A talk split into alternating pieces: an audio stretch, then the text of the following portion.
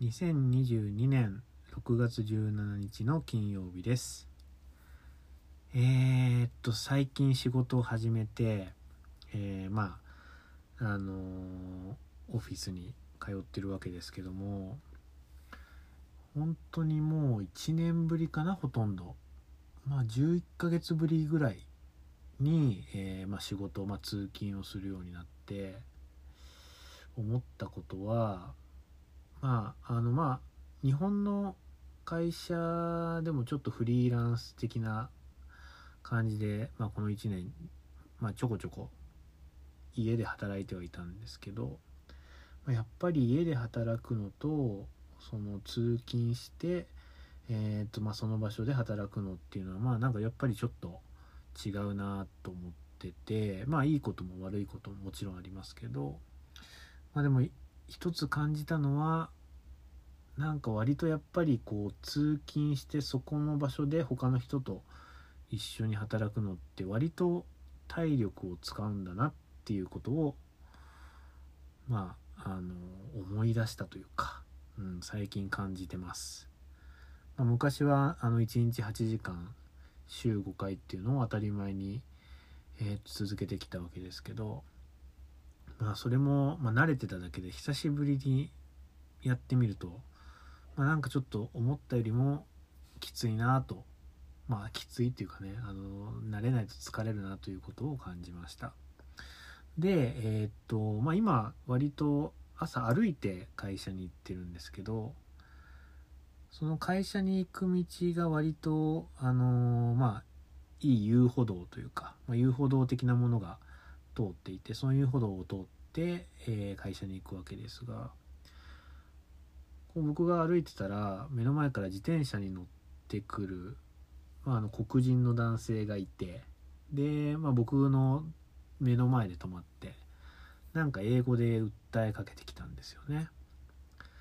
でまあその英語で訴えかけるっていうのもなんかすごくこう淡々と喋るわけじゃなくてなんかこうラッパーみたいな。すごくこうリズミカルにこう言葉を発してなんか僕に訴えかけてきたんですよ。だからなんかあの何、ー、て言うんですかね。結構現実的に現実的な話を現実的な話っていうか何て言うかなんか普通に道を聞いたりとかそういう話をしてるのかなと思って僕一瞬あのー、ニコニコしながら話を聞いてたんですけど。まあ全然英語がよく分かんなくて。でなんか最後の方にえっ、ー、となんか放送禁止用語っていうか禁止っていう あのまあよくあのラップとかで出てきそうな放送禁止用語的なものを言われてあ僕今ディスられてたんだっていうことをまあ気づきました。うんまあやっぱりね英語がわからないと、まあ、結構こういうとこで苦労するっていうか、まあ、怒られたりディスられたりしてもまあ気づけないっていう、まあ、そういったことはありますね。まあ、ただ僕思ったのはなんかやっぱりさすがあのアメリカだなと思ってあこう草の根のラッパーみたいなあのー、まあ素人なんでしょうけどでもなんかああやってこう急にリズミカルにあの、全く面識のない相手にこう語り出せるっていうのはなんか僕はすごいなと普通に感心しちゃいましたね。うん、僕もああいう風にこうリズミカルにね、えー、何か訴えかけることができたらいいのになという風に思いました。今日は、えーとまあ、何を喋ろうかなと思ってたんですけどまあそんなあのリズミカルな言葉を紡ぐことでおなじみの僕が大好きな小説家の村上春樹さんの小説について、えー、ちょっと語ってみようかなと思います。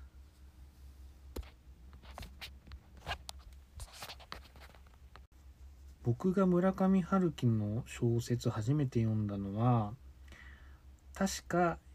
高校2年生の時だったと思います、えー、その時仲が良かった友達の家に遊びに行った時に、えー、部屋の本棚に「羊をめぐる冒険」っていう小説があったんですね。でなんかあの、まあ、村上春樹っていう小説家のこと自体はもちろん知ってたと思うんですけどその時はなんか「羊をめぐる冒険」っていう字面ってタイトルのなんか字面がなんか普通に印象的というかなんかかっこいいなというか僕はその時あのグレープバインっていうバンドが大好きだったんですけど、まあ、今も好きなんですけどなんかちょっとグレープバインに通ずるところもあるこう言葉の選び方だなというふうにその時感じたような気がします。まあ、それであの、まあ、それがきっかけで「羊をめぐる冒険」っていうのが僕が初めて読んだ村上春樹の小説になりました。で今回のポッドキャストの題名が「えー、再び熱い村上春樹」っていう、まあ、題名にしたんですけど、まあ、何が再びなのかっていうと、まあ、これはあの何度も何度もまあ繰り返し読めてしまうっていう、まあ、僕にとってはっていうことなんですけど、まあ、この「再び」っていうのが何回も訪れるっていう、まあ、そういう小説を書くのが村上春樹なんじゃないかなっていうふうに僕は、えー、思ってます。まああの小説に限らずですけど音楽とか、まあ、映画とか何でもそうだと思うんですけどきっとそれを作る人は伝えない伝えたいものとか表現したいものみたいなのが、まあ、きっとあって、まあ、それはあるからこそ、まあ、いろんな形にして、まあ、小説とか音楽とかにしてこう表現というか発表してるんじゃないかなというふうに思いますけどもまあそのその人がこう伝えたいものみたいなものを仮にまあ、それを受け取る側が、ま、理解して、ま、共感できたとしてもなんかそれ自体とそれをどういう形でこう表現するかっていうのはまたちょっと別の話なのかなと思ってて。まああのどんなにその伝えたいものっていうのが、え、まあこう相手に共感されるようなものであったとしてもそのそれを伝えるその媒体っていうのがまああまり良くなければまあ端的に言うと例えば小説だったら本当につまらない凡庸な作品だったらまあその根本にある伝えたいものっていうのがあのまあ仮にその人に相手にとって重要な、まあ、価値のあるものだったとしてもうまく、まあ、届かないだろうし届いたとしても、まあ、それを何回も楽しむというわけにはいかないんじゃないかなというふうに思っています。ま僕自身もえっ、ー、とまあ読書家というわけじゃないですけど、まあ、それなりに本を読むのは好きででまあなんかこの、えー、と小説家が言いたいことっていうのはまあ伝わってくる。伝わってくるしその内容について共感もできる。でもまたこの小説を読みたいかっていうとなかなかそういう気分にはならないみたいな種類の小説がま個人的にはあります。まあ、別にその一回読んだことまあその一回読んで別につまらなかったわけじゃないんですけど何回も読もうという気にはならないという、まあ、そういった小説がやっぱりありますね。まあ、それはまあその小説があの別に凡庸とかあのクオリティが低いというわけではなく、まあ、単に自分に合っているかどうかっていうことだと思うんですけどまああのそういう意味で村上春樹の小説は、まあ、僕にとってはもうエンターテインメントとして、まあ、すごく優れていると思うし、まあ、自分にも合っているというふうに感じます。だからもう何回も何回も、あの読めるんだろうなと、まあ、その小説一つの小説だけでなく、まあ、その村上春樹っていう人が書くさまざまな小説を何回も読めるっていうあの意味ですけども、うん、そうなのかなというふうに思ってます。まあ、あの村上春樹といえば、えーと、毎年話題になるノーベル賞のノミネートっていうかノミネートじゃないなあの、まあ、村あのノーベル賞候補みたいな形で毎年挙げられるけど毎年落選というか、まあ、選ばれることがないっていうことであの話題になりますけども。まああのそういう時にこう意見とか見てると、まあ、すごく村上春樹の小説が好きだっていう人もいれば当然あのつまらないと。良さが全然わからないという人の、まあ、声も聞かれて、まあ、僕もあのこれまで実際に村上春樹の小説って何が面白いか分かんないとかつまらないっていう人にあの少なからず会ったことはあるんですがなんかね僕はもしかしたらその人たちはあの最初のチョイスが最初の1冊目のチョイスがちょっと良くなかったんじゃないかなみたいなっていうふうにちょっと思いますね。まあ、あの面白くないものに時間をかけるのってすごく苦痛だから例えば1冊目を読んでそれがつまんなかったらあのもう次の作品を読もうとは思わないだろうし、まあ、音楽とかでもなんかアルバム1枚聴いてちょっと微妙だったらそのアーティストはあのまあ聴かないみたいなことは、まあ、僕もありますけども、まあ、その最初のチョイスがもしかしたらあの、まあ、良くなくてそれであまり面白いといったあの印象を得られなかったのかなではないかなというふうに思ってます。まあ、僕はあの村上春樹が好きなので例えばあのノルウェーの森っていう、まあ、これが一番多分有名な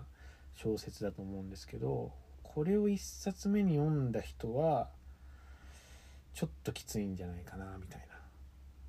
まあ、これもすごい個人的なあの主観でしかないんですけど1冊目に「ノルウェーの森」読んで村上春樹にはまるっていう人まあ絶対いますけどそういう人も多分いると思うんですけど、ま、個人的にはきついだろうしうんなんか最初に読むんだったらもっと違う作品を読んだ方が村上春樹の小説が持つ魅力っていうのをもっとあのスムーズに理解できるんじゃないかなっていうふうに個人的には思います。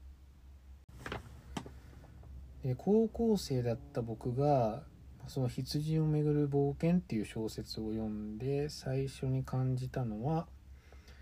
まああの自立っていうことですね。自立っていうキーワードなんじゃないかなと思います。えー、まああのすごいざっくり言うと羊をめぐる冒険っていうのはあのいなくなってた友達を探すっていうまああのざっくり言うとそういう話なんですけどまあその中でこういろんなこう自立があの僕には魅力的だったんですね。えー、まあ自立っていうのはまあこれ辞書で引くとあのなんか自分以外のものの助けを借りないで、まあ、あとはなんかその支配を受けずに自分の力で物事をやっていくことなんですという意味らしいんですけど、まあ、まさしくあのまあその友達を探すっていう過程で、まあ、いろんな問題とか障害っていうのがあるんですけど、まあ、自分なりに考えてまあそれを乗り越えていくっていうまあそういった話なんですけど。北海道にね、えー、行くんですよねその友達を探しに。でなんか北海道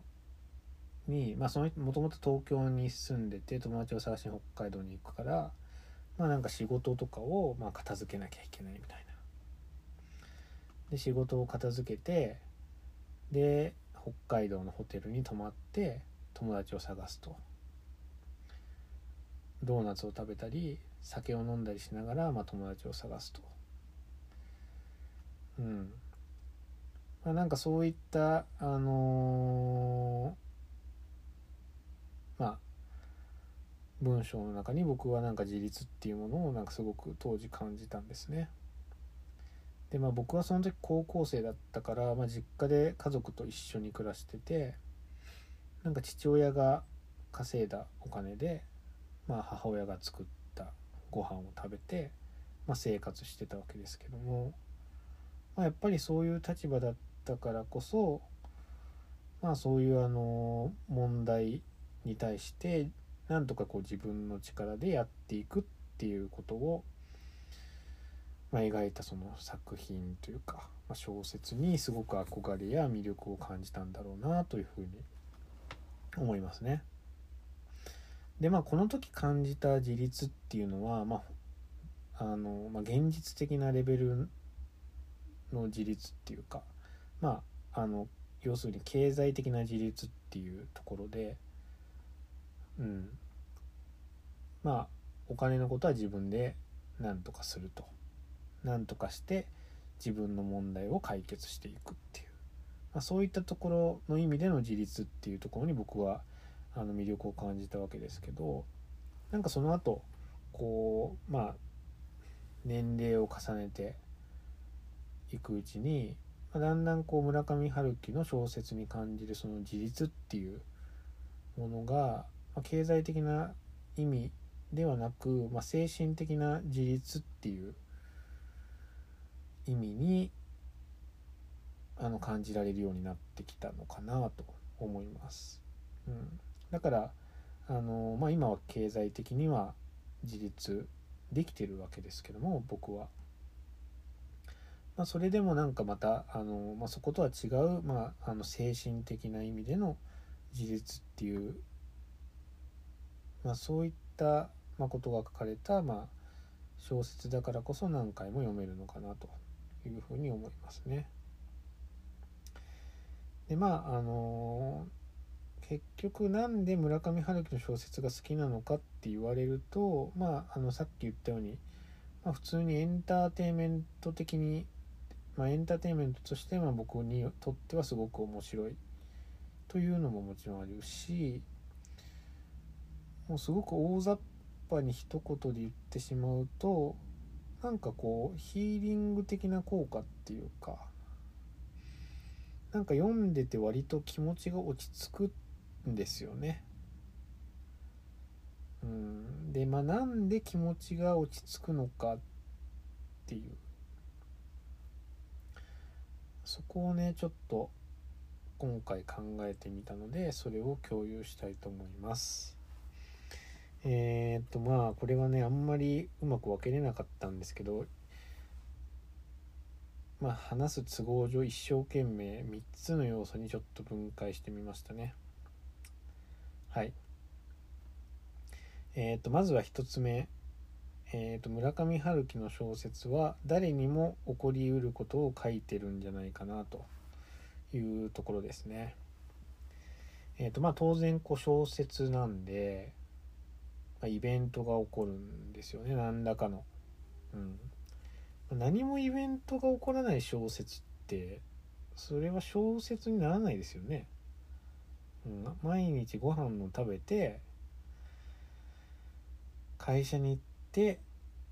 家に帰ってまたご飯を食べて寝るっていう生活を繰り返してる人だ人の話は、まあ、多分小説にはならないですよね。うん、まあだから当然こういろんなイベントが起こるわけでまあその中にはまあうんなんかなんだろうな離婚とか奥さんとの離婚とかあとはまあなんか仕事での成功とか、まあ、そういった、まあ、僕たちが生きてると、まあ、経験しうるようなことも逆に現実にはまあ起こりえないだろうなということもまあ起こるわけですね。まあ、ただこのイベントの内容自体はあんまり重要ではなくって、まあ、なくってというかないと僕は考えていて、まあ、結局そういったまあイベント的な、まあ、あの生きてる以上こう外的な要因外的なこう刺激みたいなものっていうのは、まあ、常に起こりうることなのでまあその小説の中で起こるイベントっていうのは単にまあそういった外的な刺激のうちの一つをまあ、書いただけなんだというふうに僕は捉えています。まあ、だから別にそのイベント自体は何でもよくって本当にま小説っていうエンターテインメントをま成立させるためだけにまイベントを起こしているだけなんじゃないかなというふうにま僕は、うん、解釈してます。でまあ当然こう嬉しいことも、まあ、楽しいことも悲しいことも、まあ、あとはまあなんだろうな不愉快なことっていうのもまあ起こるわけですけど、まあ、これはもう誰にも避けれないですよねあの僕たちが生きていると。まあ例えばこの小説の主人公の中には学生もいるし無職の人もいるしなんか学校の先生やってる人もいれば現実今の、まあ、僕たちの生きてる世界では、まあ、存在しないあの空想の中の職業についてる人もいるいるんですけど、まあ、そういうこういろんなこう社会的なアイデンティティみたいなものを持った主人公がまあ登場するわけなんですけど、まあ、この社会的アイデンティティみたいなものが、うん、どんなものであっても、まあ、外的刺激っていうのは避けることは多分できないですよね。まあ、仮になんかあの特定のその外的要因はまあ避けられる。まあ、例えばすごく資産家で大金持ちだったら、まあ、お金の問題っていうところは避けられるかもしれないけど、まあ、結局はまた別のあの問題にま直面することになるだろうし。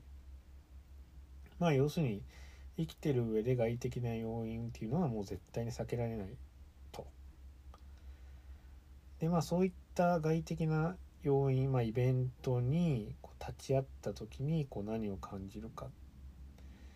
ていうとまあなんかこういいいいことがあったら、まあ、なんか嬉しいみたいな、うん、なんか辛いことがあったら悲しいみたいな感じでなんか一言で表すことは、まあ、表すことはあるけど、まあ、実際の感情ってそんなに単純なシンプルなものじゃないですよね。なんかいいことがあって、まあ、ただ嬉しいっていうのが自分の感情だったら、うん、やばいですよね。うん、だから本当はこうものすごくこうたくさん感情っていうのがあってまあ、それが複雑に、まあ、入り混じってるはずじゃないですか。うん、なんか社会人になってからとか、まあ、あるいはなんかあの就職の面接とかあとは会社の研修とかでなんかあなたはどういう人間ですか？みたいなことって聞かれること多くないですかね。なんか僕は何回か聞かれて困った経験があるんですけど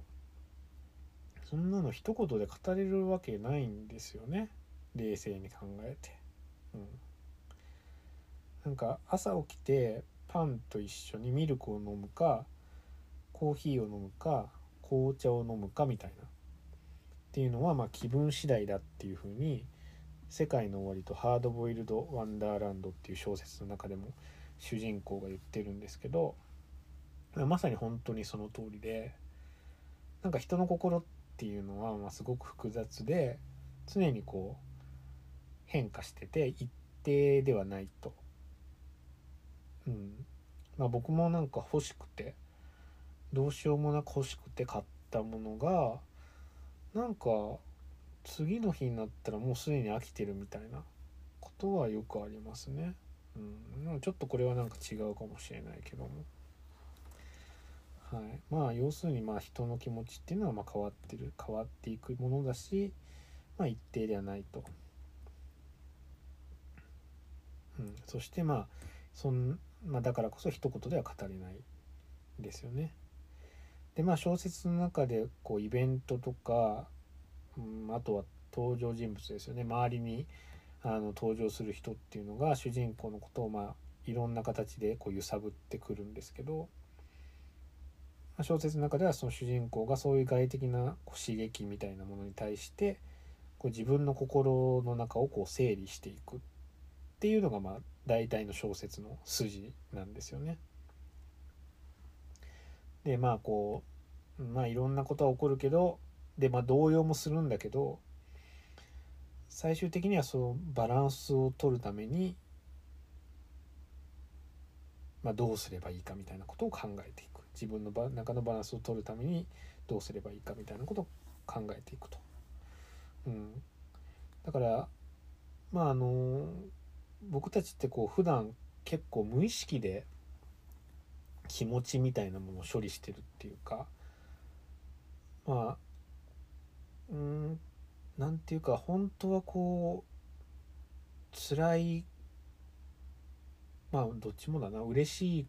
楽しいとか嬉しいっていう気持ちも悲しいとか辛いっていう気持ちも割と一言で表せるはずがないのになんかその一言でこうまとめようとしちゃってるっていうか無意識のうちに。うん。なんかこう受けたあの影響っていうのをまああまりあの注目せずになんかそのままほったらかしにしてるというかそういうようなことをしてるような気がするんですけどまあそういうあの無意識のうちに処理してる感情っていうのをなんか小説を読み、まあ、読むことで主人公と一緒になんか整理してるいけるっていうかこうなんか紐解いていけるような感覚にまあ、感覚を得られるんですよね個人的には。だから別になんかその主人公の考えに共感してるわけじゃなくて、まあ、あのどういうこうプロセスでなんか考えるかみたいななんかその思考のプロセスみたいなものを共有、うん、されてるというかまこういう方法もあるんだみたいなものがあの分かるというかうん、なんかそういう経験がなんか僕はこう何回も村上春樹の小説をあの読むに至らせてるんじゃないかなというふうに思いました。でなんかこういうなんかその小説の中の経験を通して僕自身が、まあ、自分のことを考えるっていうのが何で、まあ、起こるかっていうとなんかその割と表現が簡単なんですよね村上春樹の小説って。あんまり難しい言葉を使ってないからまあすごく読みやすい、まあ、ただ簡単なんだけどあんまり普段使わないこう表現っていうのを使う時が、まあ、あるんじゃないかなと。なんか一番典型的なのはなんか損なわれるっていう表現をよく使うんですけど村上春樹は。まあ、これを例えばその損なわれるっていうのは要するに、まあ、あの他の言葉で言い換えると、まあ、喪失するみたいな、まあ、単に失うみたいな。っていうこともできると思うんですけど、まあ、そこをなんかあえて損なうっていう表現を使うことでなんか損なうってどういうことなんだろうなみたいな。うん、なんか自分が損なってしまったものって何なんだろうみたいな。普段損なうって言わないじゃないですか、まあ、信頼を損なうみたいな文脈では使うかもしれないですけど他に何とかを損なうとかあまり使わないと思うんですよねだからそれがこう、うん、ちょっと考えるトリガーになるっていうか、まあ、そういう役割を果たしてるんじゃないかなという気がしますね。なんかこれが、あのー、意外性がない、まあ、普通のさっきの「失う」みたいな表現とか逆にこう辞書を引かないとわからないような熟語とかで書かれてるとなんかそれ以上考えようとしないっていうかまあなんかそこで思考がストップしてしまうんじゃないかなというふうに思いますね。このなんか新鮮ででもあの理解できる平易な表現っていうのが割とポイントのような気がします。はい。そして2つ目ですね。2つ目は、えー、っと他人の心情っていうのが表現されないというところですね。えっ、とまああの神の視点というかまあ要するに作者の視点で主人公以外の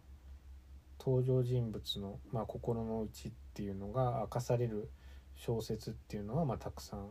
あるわけですけども基本的には、えー、と村上春樹の小説は他人の,、まあその主人公の気持ち以外を知るっていうのはできないようになってますね。その主人公以外の登場人物についてえっ、とまあ分かる、まあ、僕たちが得られる読者が得られる情報っていうのは、まあ、その人自身がまあ自分について語る言葉と第三者がその人について語る言葉それから、まあ、主人公が、え、その人について語る言葉だけなんですね。まあでもこれって、まあ、現実の人間関係だなとと思って。まあ、あの家族でも、まあ、めちゃめちゃ仲がいい友達でも本当のなんかその人の心の内みたいなものって見えないじゃないですか。だからまあ言葉とか態度とか、まあ、なんかそういうところからこう自分なりに解釈しないといけない、まあ、よく言うこう他人の気持ちをこう考えることはできるけど、まあ、知ることはできない。っていうことですね。うんまあ、だからあの精一杯努力してもうまくいかない人間関係っていうのがまあ生まれてしまうと思うんですけどなんか「ねじ巻き鳥クロニクル」っていう小説の中で加納クレタっていう登場人物がいるんですけど、まあ、その人女性です。あの私が痛いという時は本当に痛いのよって言うんですね。で僕たちってこうついこう他人のなんか愚痴とか苦労話とかを聞く時に、まあ、場合によってはですけどいやそんなの別に大したことじゃないじゃんとかなんか俺の経験に比べればさみたいな。いや俺の若い頃に比べればさとか言って。まあなんかそういうのを言ってしまいがちなんですけどなんかそれってって単なるこうイベントに対するコメントであって、うん、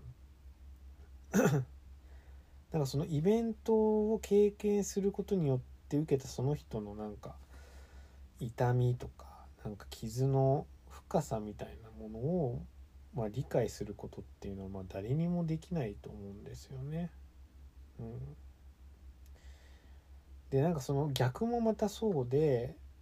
ま、自分のことっていうのはこう自分がどう語っても、うん、他の人が自分についてどう語ってくれても結局は、まあ、他人の中の解釈でしか理解してもらえないと思うんですよね。うんまあ、もちろんこの人はもうめちゃめちゃ俺の気持ち分かってくれるって人もまあいるしあの、まあ、実際そういう人間関係っていうのはまあありがたいことにあのあるとは思うんですけど、まあ、でも結局は最終的にはなんかその他人の解釈の上にしかこう自分っていうものの存在はないっていうか、まあ、他人の中ではですけど、うん、なんかだからこそ、まあ、これがささっきの話に戻るんですけど、まあ、その自立するっていうとこに、まあ、行き着くのかなと思いますね。うん、その自立その他人っていう他人の解釈、まあ、要するに他人の解釈っていうのは他人の解釈として、えーまあ、自分は自分について、えー、どう理解しているのかとか自分は自分のことをどうであると考えるのかどうあるべきだと考えるのかみたいなところっていうのがまあ大事だし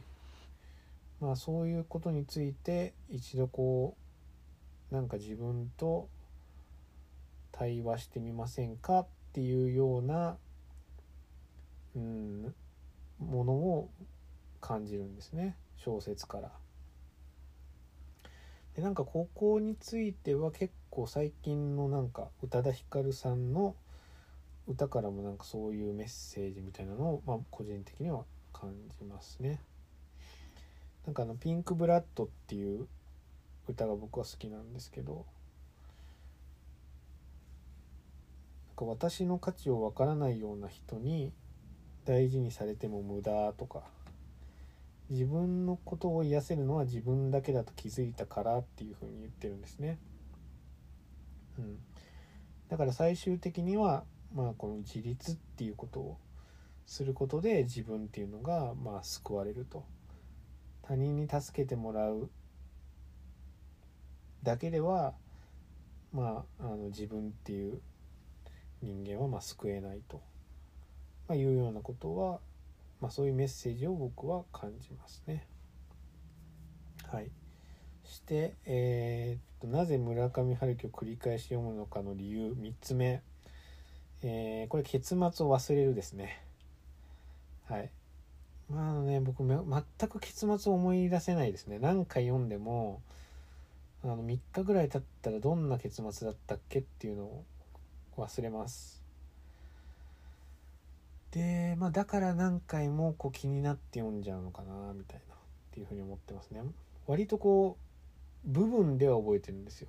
なんかこういう登場人物がこういうこと言ったとかこういう表現があの印象的だったみたいなのすごい覚えてるんですけど最後なんかどういう結論だったかなみたいな、まあ、どういう結末だったかなみたいなのマジで一個も思い出せないんですよね。うん、でまあこれなんでかなっていうのを今いろいろ考えたんですけどまあこれも結局ここまで話してきた話と一緒で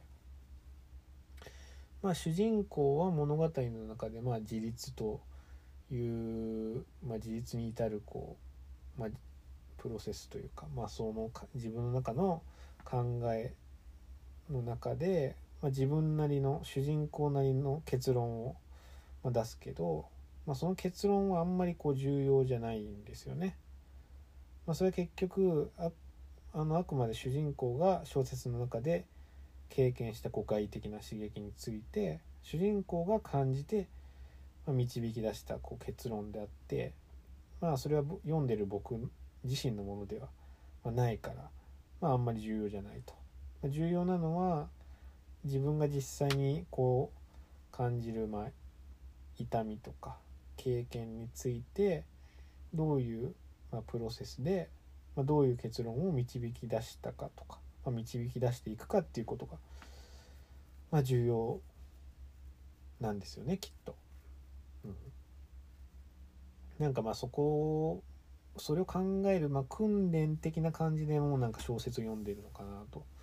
いうふうな気がしますね。だからまあ主人公の結論っていうのはマジ無賛して全く思い出せないですね。はい。一冊も多分僕思い出せないですね。どういう終わり方をしたのかっていうのを。はい、まあ、以上3つがえー、っとまあうんどういうところにこう癒しというかあを感じるのかっていうのと、まあ、あのなぜ何回も読みたくなるのかっていうことの理由だったんですけど、まあ、今話してて思ったんですけど、まあ、全然まとまってないですね。うん、なんか YouTuber の人とかねあのこの3つを押さえとけばなんとかみたいなのよく、まあ、僕は YouTube 見ないからちょっとこれめっちゃ適当に言ってるんですけど。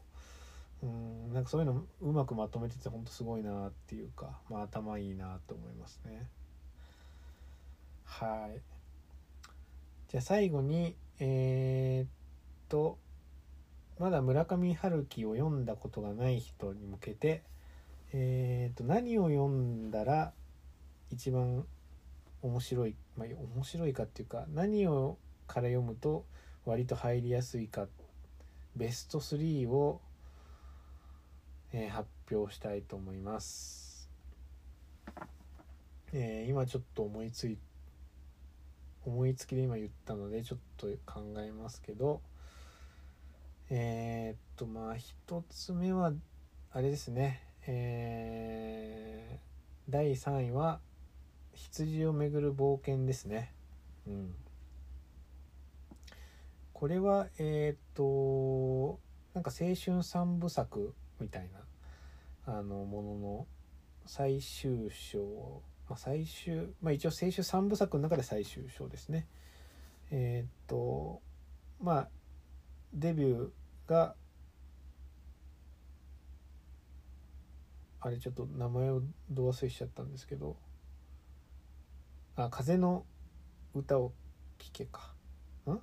風の歌を聴けかな。うん。風の歌を聴け。で1973年のピンボール。で、えーと「羊をめぐる冒険」っていうのが青春三部作って呼ばれてるんですけど、まあ、最初の2つはちょっとあの癖が強いというか、まあ、別にあのそこまでこう 1, 1冊目から3冊目まであまりつながりはないので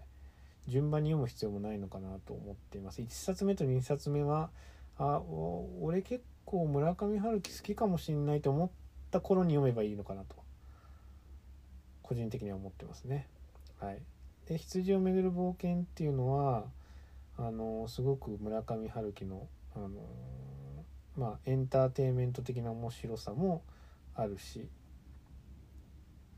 まあなんかその問題古外的な刺激に対して自分がこうどういった向き合い方をしていくのかっていうのが描かれた作品でもあると思うので、まあ、ちょっとあの単文庫で上下とあって若干長いからあのまあ最初に読むのはあれかもしれないけどまあでもかなり面白いんじゃないかなと思いますね。はいえっ、ー、と第2位はうーん第2位は意外に田崎作る色を持たない田崎作ると巡礼の年だっけ？名前はちょっと正確な名前をちょっと忘れちゃいましたけど色を持たない田崎作ると巡礼の年かな？うん。まあ、これはね僕は実は全然好きじゃないんですよ。びっくりするぐらい好きじゃないんですけどうん。本当に好きじゃないっていうか多分一番好きじゃないですねこれむしろ。うん。でもなんか僕最近思うのがなんかその面白くない、まあ、その何か面白くないって感じるのって、まあ、そ自分とマッチしてないだけで別にそれ自体のこうクオリティとか、あのー、が、まあ、低いという意味では低いわけではないというふうにまあ結構思ってるんですね最近。うん、だからなんかまあそれなんか思ったのはそのさっき話したグレープバインっていう人のえー、っとまあ、バンドのなんか YouTube かなんかを見てて PV かなんかライブ映像だったかなでなんか最近のそのコメントのところになんかあの、まあ、昔の、まあ、15年ぐらい前かな。15年ぐらい前の、まあ、僕も大好きな曲なんですけど、まあ、その曲みたいなのをまた書いてほしいみたいなこと書いてる人がいてでなんかそれに対する返信でなんかグレープバインは常に進化してるんですみたいな。あなたみたいに過去にしがみついた人は黙っといてくださいみたいな結構辛辣な メッセージが書かれててあのまあ、そこまで別に言うことねえじゃんみたいな。その人も別にあの今のグレープマインを否定してるわけじゃなかったのに。なんか結構辛辣なことを書かれてて、うん、まあでもまあなんかその言わんとしてることはなんとなく僕も分かって。まあその合う合わないはあのしょうがないと。うん。まあ、そう合う合わないがあるだけで別にそれが、あの、その作品をこう否定する理由になっててはいけないんじゃないかなってまあこれ何でもそうですよね。まあ、レビューとかまあいろいろなんか昨今レビューみたいなのが多いですけど、まあ、合う合わないっていうのはまあ当然あるけどなんかそれがなんかその評価対象自体のクオリティをあのうん、左右するものであってはないならないなと僕は思いますね。というまあそういうわけで、まあ、田崎るはマジで僕は全く好きではない、まあ、僕には合わなかったんですけどなんか意外に読みやすいのかなっていう、うん。まあ、読みやすいは読みやすいんですよね。だから読みやすいから意外に田崎作るから始めてみるのもありっちゃありかもしれないですね。ということで、まあ、思いつきで、まあ、2位にしました。はいまあ本当あのもっとおおマジで面白い本は他にもたくさんあるんですけど、まあ、ちょっと短い一冊で読み終えられるような本を今チョイスしてます。で最後はえー、っと1位は「国境の南太陽」国境の南太陽の西かな？っていう本ですね。えー、っと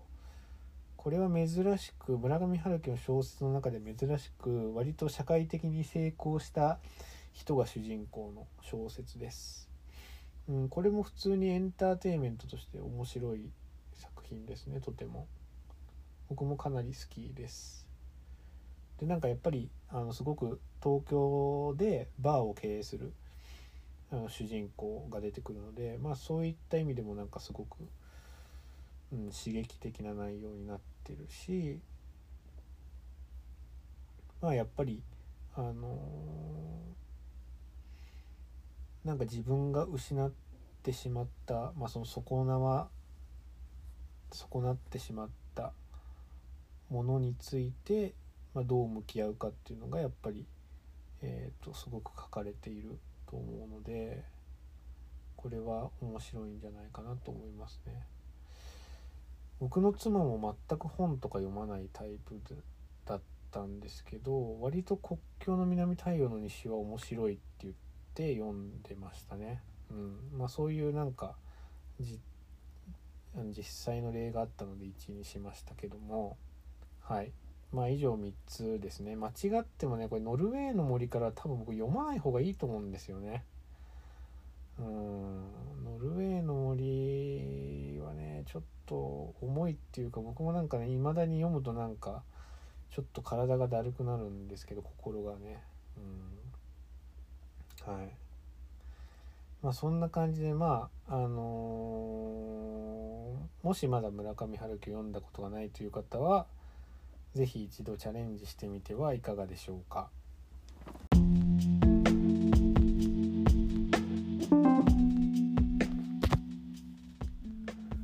はいここからは今週のラッキーアイテムのコーナーです。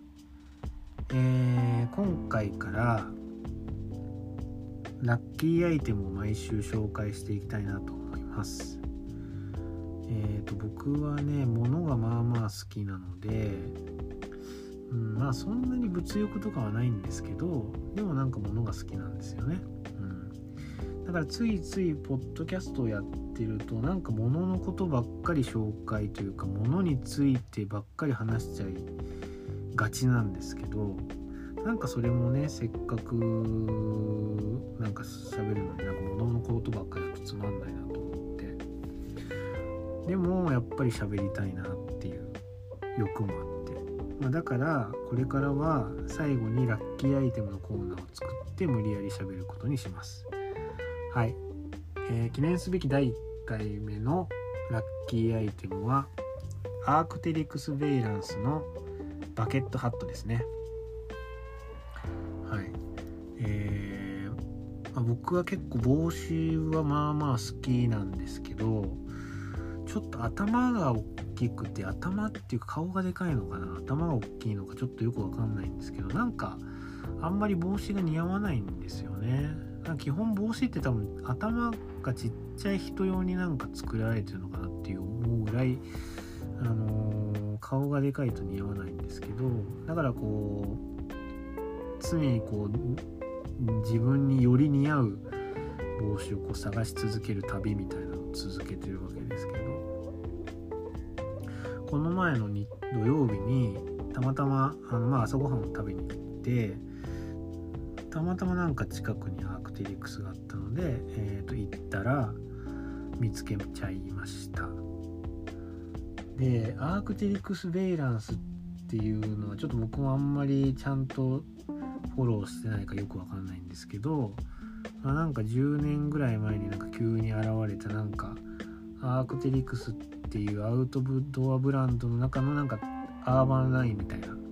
ちょっと洗練されたそして値段も高いかなり高いラインっていうことで